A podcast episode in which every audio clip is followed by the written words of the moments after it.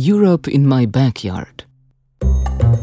L'Europa in casa nostra. Un'inchiesta radiofonica sulla politica di coesione europea. Radijsko poročanje o evropski kohezijski politiki. Europe in my backyard. Radio reporting. Radioreportage. Az európai kohéziós politika nyomában. Radio reporting. Radioreportagen on European cohesion policy. über die europäische Kohäsionspolitik. En la onda local de Andalucía comienza Europa en casa.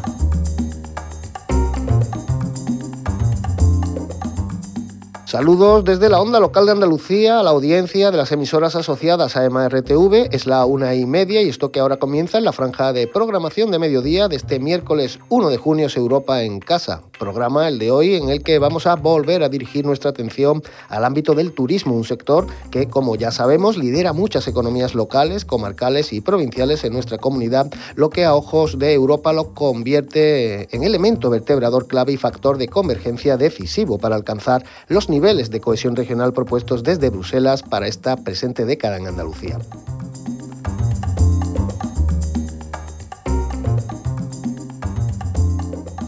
Industria estratégica, la turística, en sus múltiples formas y formatos, que por tanto debe responder en estos próximos años a una transformación capaz de atender a nuevas exigencias comunitarias en materia de adaptabilidad energética y digital, sostenibilidad medioambiental, cualificación, especialización, innovación y diversificación de una oferta que al mismo tiempo debe seguir desarrollando fórmulas de valor añadido que nos eh, permitan sacar ventaja a otros territorios eh, nacionales y europeos que también tienen en la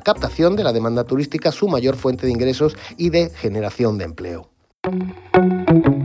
Europa en casa. Con tal fin, programas operativos de FEDER como los Interreg Med y España-Portugal invierten muchos de sus recursos en confinanciar proyectos que ayuden a ese salto cualitativo del sector turístico en Andalucía, pero de un tiempo a esta parte y con el propósito de reimpulsar la economía post-pandemia, también fondos de recuperación y rescate como los Next Generation están siendo puestos eh, por parte de la Comisión Europea al servicio de esta misma causa. Europa en casa. Es el caso de las 20 localidades que forman parte de la mancomunidad de municipios de la costa tropical de Granada, un territorio cuya economía está basada en una importante industria agrícola que debe, sin embargo, también tener en la turística un complemento lo más fuerte posible. Para ello, se está tratando de poner en práctica desde hace ya más de un lustro un plan estratégico comarcal que a finales del pasado mes de enero tuvo un gran espaldarazo con la presentación en Fitur del Parque Azul de Vida Submarina de Almuñécar La Herradura, un ambicioso proyecto de dos millones y medio de euros avalado por la Secretaría de Estado de Turismo a petición de la Junta de Andalucía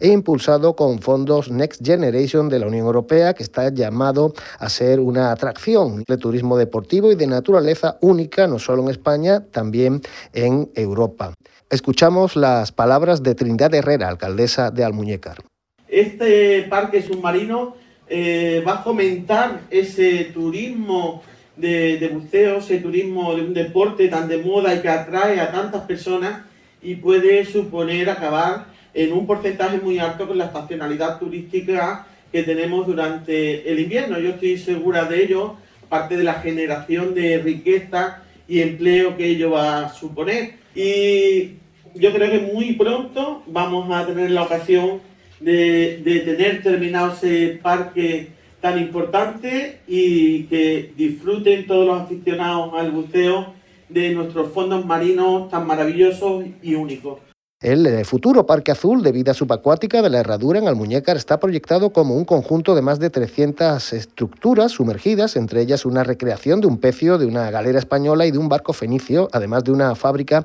de ánforas y de arrecifes artificiales para facilitar la regeneración de la flora y fauna y el crecimiento de la biodiversidad, todo un avance en la siempre necesaria protección del fondo marino, contribuyendo por tanto a la preservación de su rico medio natural.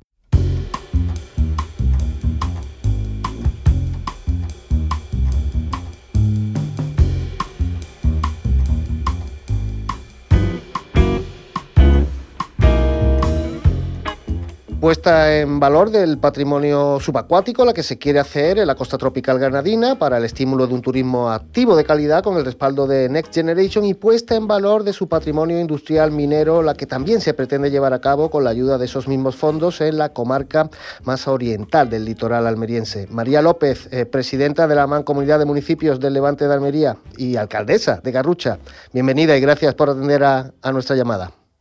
Gracias a vosotros por haceros eco de los proyectos de nuestra tierra. ¿Qué va a suponer de entrada, o al menos debería significar para los municipios de la comarca, esa inversión europea de cerca de 3 millones y medio de euros en esos planes de presente y futuro del sector turístico local? Yo creo que va a suponer eh, bueno, un revulsivo ¿no? a una comarca que eh, tradicionalmente a lo largo de este tiempo hemos, hemos estado trabajando, eh, sobre todo en un turismo de, de sol y playa y al que necesitamos darle una alternativa con, aprovechando la riqueza de nuestros pueblos de, de interior, eh, aprovechando la riqueza histórica que tenemos en la, en la comarca. ¿no? Eh, nos, hemos estado muy relacionados a lo largo de la historia con la explotación minera, de hecho, eh, en la actualidad también existen referentes importantes como es la geota de Pulpí uh -huh. y tenemos que ampliar ese, ese círculo hasta completarlo y ser capaces de ofrecerle a la persona que nos visita pues todo lo que tenemos, ¿no? que además de sol, de excelentes playas, de paisajes maravillosos, tenemos además un patrimonio histórico que, que es interesante y, y que va a suponer eh, la puesta en valor, sobre todo para los, los pueblos más pequeños de, de, nuestra comarca, y el eh, incorporarlos a un turismo que queremos que además sea de sostenible en, eh, medioambientalmente, además queremos que sea sostenible en el tiempo y que sea para todo el año. Sí, porque en torno a la Sierra de Bédar, sobre todo a partir de ese auge eh, minero de mediados del siglo XIX, se desarrollaron todas unas infraestructuras a nivel ferroviario, a nivel también de fundiciones, era el hierro principalmente el mineral eh, que se extraía de la zona, también eh, incluso muelles para el transporte. ¿Cómo se pretende eh, revitalizar para que se convierta en un atractivo turístico como alternativa a ese de sol y playa? Sí, mira, en cuanto a la zona de, de Bedar, eh, queremos recuperar el, trayecto, la vía verde del tren que iba desde las minas hasta la costa, hasta la costa de entre Garrucha y Mojácar, que era donde estaba el carradero y salía ese mineral al resto de al resto del mundo, al resto de Europa y entre otras eh, cuestiones importantes. En Garrucha queremos recuperar algunos restos de alguna mina que todavía existe y las fundiciones que, que todavía quedan algunas eh, que se puede eh, pues poner en valor para que sea visitable. Y en cuanto a la zona norte de nuestra comarca, que hay otra gran zona minera, que es la zona de la Sierra de Almagrera, que, que de los que participan también los municipios de eh, Cueva y Pulpí, pues de la misma manera eh, trabajar en recuperar tanto los, los, recorridos de la vía y hacerlos vía verde hacia hasta la costa y el entorno de, de las minas y la historia que, que conllevó el crecimiento y el, el de la zona en, en la época de la extracción de la minería. Para una comarca como la del Levante almeriense, eh, es importante reflejar en el territorio esa pertenencia a Europa también, eh, pues confluyendo en esos requisitos de un turismo que pueda desarrollar también un valor añadido en el territorio y la economía local. ¿no? Sí, por supuesto, por supuesto que somos conscientes en este territorio de que son estas iniciativas europeas las que eh,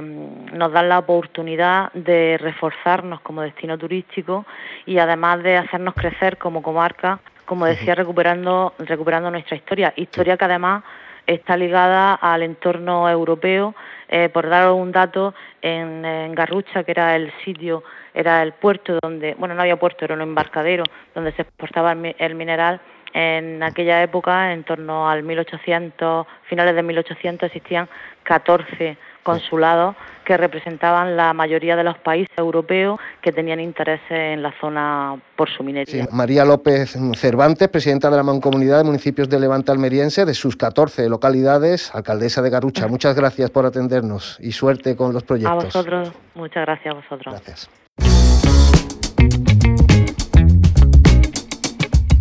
En la onda local de Andalucía, Europa en casa.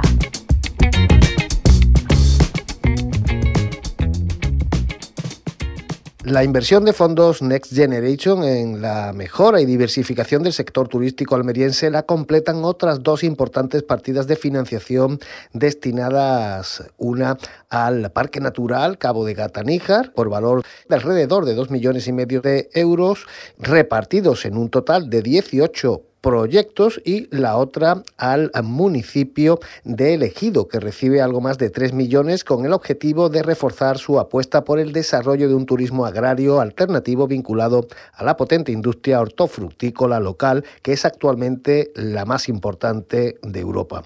El plan de actuación previsto en la localidad gidense busca lograr que el visitante conozca de primera mano y ayudado de las nuevas tecnologías digitales cómo se producen y elaboran los alimentos en sus explotaciones invernadas, las cuales desde hace ya un tiempo cumplen con todos los estándares europeos de sostenibilidad y respeto medioambiental. Para ello se prevé la creación de centros gastronómicos donde el turista pueda degustar los productos de la zona, también los derivados de la pesca artesanal del litoral del poniente almeriense y la construcción estratégica de miradores panorámicos para que también pueda disfrutar del atractivo paisajístico de sus 27 kilómetros de costas. En un encuentro recientemente mantenido con empresarios agroturísticos de Elegido, el todavía consejero de Turismo y vicepresidente de la Junta de Andalucía, Juan Marín, explicaba los pormenores de esta inversión sostenida con fondos comunitarios y las expectativas que desde el Ejecutivo Autonómico se tienen depositadas en los beneficios que puede y debe suponer para el tejido económico de la provincia en general y del municipio de Elegido en particular. Poder hablar de una industria que en este momento también aquí en la provincia de Almería está generando mucho empleo y afortunadamente mucha riqueza. ¿no? Es un momento muy interesante donde se están desplegando, como bien saben, eh, fondos europeos, los NECS, y bueno, yo creo que, como todos conocéis también, esta provincia presentó a los planes de sostenibilidad turística tres proyectos muy importantes que finalmente fueron apoyados y que han sido aprobados entre ellos el de Cabo de Gataníjar, también el del Levante y el de Elegido, para que estos proyectos reciban el 100% de la inversión de forma inmediata. Bueno, pues en este caso podemos decir que este proyecto de aquí, de Elegido, recibirá los 3.200.000 euros de forma inmediata y lo hará, eh, digamos, para poder poner en marcha y poner en valor eh, la agroindustria, lo que es la gastronomía, con lo que es, en definitiva, bueno, pues esa, ese aprovechamiento de todos los recursos naturales que tienen una excepción, una excepcionalidad eh, en cuanto a su calidad precisamente aquí en Almería. Al final, pues esto se traduce en empleo. Los datos de Almería en materia de empleo ya lo conocen. Ha bajado del 20%, está en el 19%, probablemente hoy sea el dato de, tasa de paro más bajo de toda Andalucía. Y esto es gracias a dos industrias fundamentales como son el sector turístico y como es también el sector agroalimentario. Concluimos aquí nuestro primer bloque de esta semana en Europa en Casa. Nos tomamos ahora un breve descanso autopromocional y enseguida regresamos contigo de nuevo para conocer otro interesante proyecto europeo de fomento del turismo andaluz de costa y también para hablar de la celebración del Día de Europa en Andalucía y de la conferencia sobre el futuro de Europa. La Unión Europea y los 27 países que la constituyen son, a día de hoy, el espacio común de convivencia de 500 millones de personas y 8 millones y medio de ellas somos andaluzas. Sus planes cuentan tanto en nuestras vidas como nuestro día a día debe hacerlo en su toma de decisiones y por eso, en Europa en Casa, contamos cada semana con el análisis y las reflexiones de expertas y expertos que desde una mirada crítica nos ayudarán a comprender el estrecho vínculo que ahora más que nunca une el progreso de Andalucía con Europa y el de Europa con Andalucía. Ponemos voz a proyectos andaluces desarrollados con financiación europea y lo hacemos dándoles la palabra y el protagonismo a quienes los llevan a cabo en primera persona. en la onda local de Andalucía, Europa, en casa.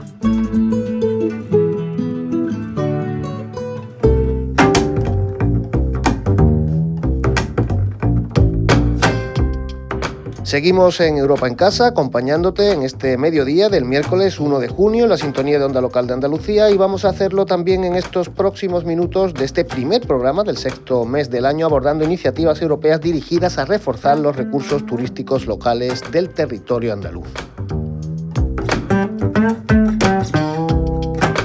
En ese contexto, la Federación Andaluza de Municipios y Provincias es la entidad encargada de coordinar desde hace un año Costing Plus, un proyecto del programa operativo Interreg Med sustentado por el Fondo de Cohesión Regional FEDER y cuyo objetivo es la promoción turística del litoral mediterráneo a partir de la transferencia de gobernanza costera integrada y de prácticas sostenibles y responsables con el medio ambiente y con el patrimonio natural y cultural de las zonas marítimas. A mediados del pasado mes de mayo, la localidad costasoleña de Torremolinos fue escenario de la más reciente acción eh, llevada a cabo dentro de la agenda de Costing Plus en Andalucía, un seminario que precisamente va a ser hoy el protagonista de nuestro contacto mensual con la sede de FAM. Desde allí es Cristóbal Fernández, el coordinador de su Secretaría General, quien nos ofrece a continuación más detalles sobre dicho encuentro celebrado hace tan solo unas semanas en el municipio malagueño. La secretaria general de la FAM, Teresa Muela, y la concejala de Recursos Europeos y Agenda Urbana del Ayuntamiento de Torremolino, Gloria Manoja, han inaugurado en el municipio costasoleño un seminario participativo para la promoción de un turismo costero más sostenible en el municipio, organizado en el marco del proyecto europeo transnacional Coasting Plus, transferencia de gobernanza costera integrada para el turismo sostenible. Este seminario es esencial para continuar con el desarrollo de la metodología que promueve el proyecto Coasting Plus, inspirada en el contrato de costa como instrumento clave para la transición verde de España en el proceso de reconstrucción social y económica. Esta metodología se basa en procesos de gobernanza participativos multinivel que prevén la participación de múltiples actores de diferentes sectores que desarrollan su actividad en la costa para una mejor gestión costera, para un turismo más respetuoso con el medio ambiente. Con el desarrollo del proyecto Coasting Plus en Torremolinos, se pretende poner las bases para un acuerdo común a través del cual los actores públicos y privados del municipio puedan desarrollar estrategias para un turismo más sostenible a partir de una visión compartida del territorio. Con este seminario participativo, denominado Roadshow, se ha trabajado con el objetivo de facilitar esta visión compartida y generar acuerdos que involucren a actores públicos y privados con competencias y desarrollo de su actividad en el municipio de Torremolinos. El seminario se ha desarrollado en dos sesiones. En la primera de ellas se ha presentado la metodología Coasting, algunas buenas prácticas desarrolladas en el Mediterráneo y relacionadas con la temática del proyecto, así como los principales retos del municipio en el mismo ámbito. En la segunda sesión se ha dado la palabra a los actores locales asistentes al seminario para identificar objetivos comunes y compromisos que se incluirán en un acuerdo de cooperación firmado por las organizaciones asistentes que sirva de base para el establecimiento de un documento estratégico para el turismo sostenible basado en el contrato de costa. En el seminario se ha desarrollado con la presencia de representantes técnicos y actores locales del ámbito institucional, empresarial y social, cuya actividad tiene trascendencia en la costa y en el turismo del municipio de Torremolinos. Cerramos con la FAM y con este interesante proyecto europeo que comparte con entidades de otros cuatro países comunitarios de la cuenca mediterránea, como son Italia, Croacia, Grecia y Bosnia-Herzegovina. Esta primera conexión fija mensual, dando paso ahora a la otra que también solemos establecer en Europa en Casa, con la oficina central en la capital de España de la representación de la Comisión Europea en nuestro país. Su agregado de prensa, nuestro compañero Yanis Birbilis, nos trae esta vez el resumen de dos acontecimientos marcados en rojo en el calendario comunitario, el Día de Europa y su conmemoración en Andalucía y la celebración de la conferencia sobre el futuro de Europa. Hoy me, me, apetecería abordar dos asuntos que creo que son muy importantes tanto para nuestro pasado como para el futuro de la Unión Europea. El primer tema es la celebración eh, hace unas semanas, el 9 de mayo,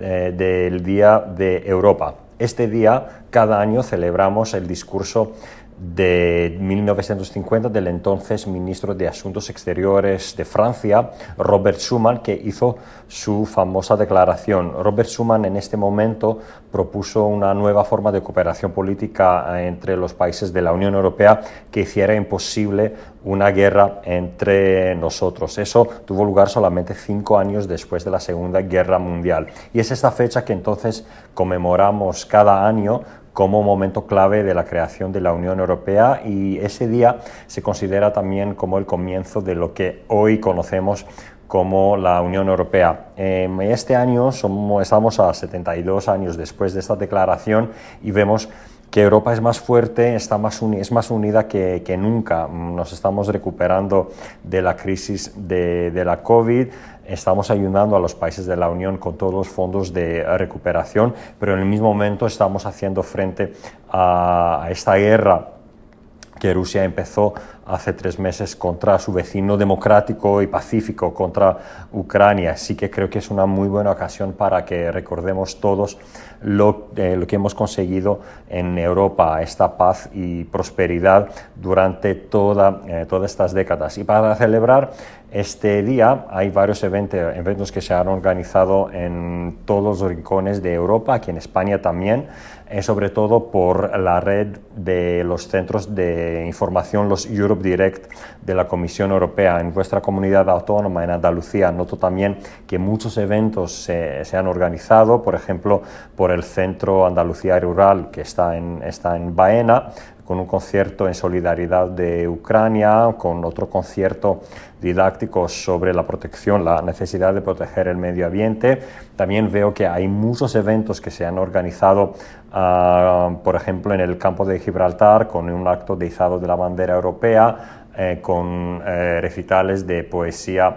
europea ah, en, Córdoba, en Granada también, con muchos talleres y charlas, en fin, en eh, todas, casi todas las provincias de, Andalucía, muchos eventos que espero que muchos de vosotros habéis tenido la oportunidad de, de seguir. El segundo tema es, eh, que es más bien importante para nuestro futuro, es la conferencia sobre el futuro de Europa. La conferencia sobre el futuro de Europa es el ejercicio más importante de democracia participativa que la Unión Europea ha, organizado. Eh, empezó este procedimiento hace un año y durante muchos meses los europeos han tenido la oportunidad de debatir entre ellos, con ciudadanos también de otros países, sobre todos los retos y las prioridades aquí en Europa y sobre todo eh, han debatido sobre lo que esperan de la Unión Europea para su futuro. Este procedimiento, eh, la Conferencia sobre el Futuro de Europa, se organizó por las instituciones europeas más importantes, el Parlamento Europeo, el Consejo y la Comisión, y tras muchos meses de intensas deliberaciones, el 9 de mayo de 2022, esta conferencia concluyó sus, trabajos presentando un informe eh, final que incluye muchas propuestas y muchas medidas concretas sobre todo el abanico, digamos, de temas de interés, temas de la política europea. Son temas que interesan mucho también a vuestra comunidad autónoma, como, uh, como debe ser el futuro de nuestra agricultura, el turismo o también la necesidad de conseguir la cohesión territorial en todos los rincones de, uh, de Europa. Los ciudadanos entonces nos, nos, han dicho a nosotros, los que representamos las instituciones europeas, dónde quieren que vaya la Unión Europea y ahora nos toca a nosotros actuar para, digamos, traducir esas propuestas a medidas concretas y a acciones que vamos a, a poner en marcha las semanas y los meses que vienen. Y estas fueron las palabras de Ursula von der Leyen, presidenta de la Comisión Europea, en su intervención ofrecida durante el acto de clausura de la conferencia sobre el futuro de Europa, celebrada en la sede francesa en Estrasburgo del Parlamento Europeo el pasado 9 de mayo, coincidiendo con la conmemoración del Día de Europa.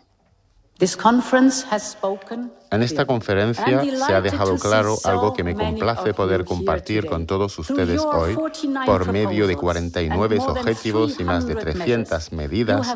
para construir una visión de Europa capaz de ofrecer un método para solucionar las cuestiones más acuciantes que nos ocupan en estos momentos y que son las que nos van a ayudar a tener una mejor vida cotidiana. Y no es algo que deba limitarse a un ámbito, pero sí vamos a estar de tu parte cuando sea necesario. Los aspectos esenciales en nuestro día a día, como puede ser el aire que respiramos o la comida que comemos, la educación que le damos a nuestros hijos o el hogar que le proporcionamos, es la versión de Europa capaz de sumar las cualidades, capacidades y la diversidad que nos permita afrontar los mayores desafíos como son el cambio climático, los daños a la naturaleza, las pandemias o la seguridad de nuestro territorio. Una Europa con la fuerza necesaria como para activar y reforzar sus valores y reglas del juego, una Europa capaz de proveerse a sí misma en los ámbitos vitales, desde la energía, la alimentación, desde las materias primas a la medicina, desde los chips digitales a las tecnologías verdes. Una Europa que proporcione una protección única y beneficios por medio de la consecución de todas estas grandes transiciones.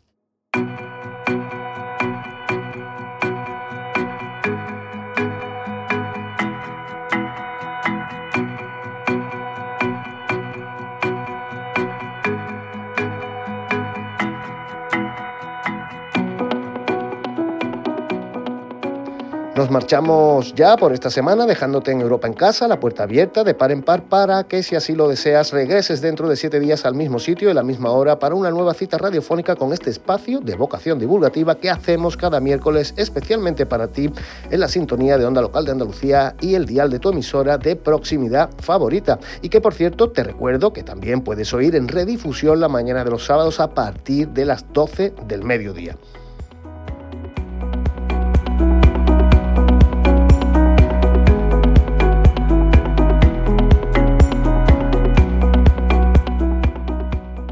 Ángel Macías fue quien se encargó de la técnica y Fabio Muriel de la dirección, edición y presentación a este lado del micrófono. Me despido ya, no sin antes recordarte igualmente que si quieres eh, contactar con nosotros para cualquier consulta, opinión o sugerencia puedes hacerlo a través del correo electrónico europaencasa.martv.com. Saludos y muy buenas tardes.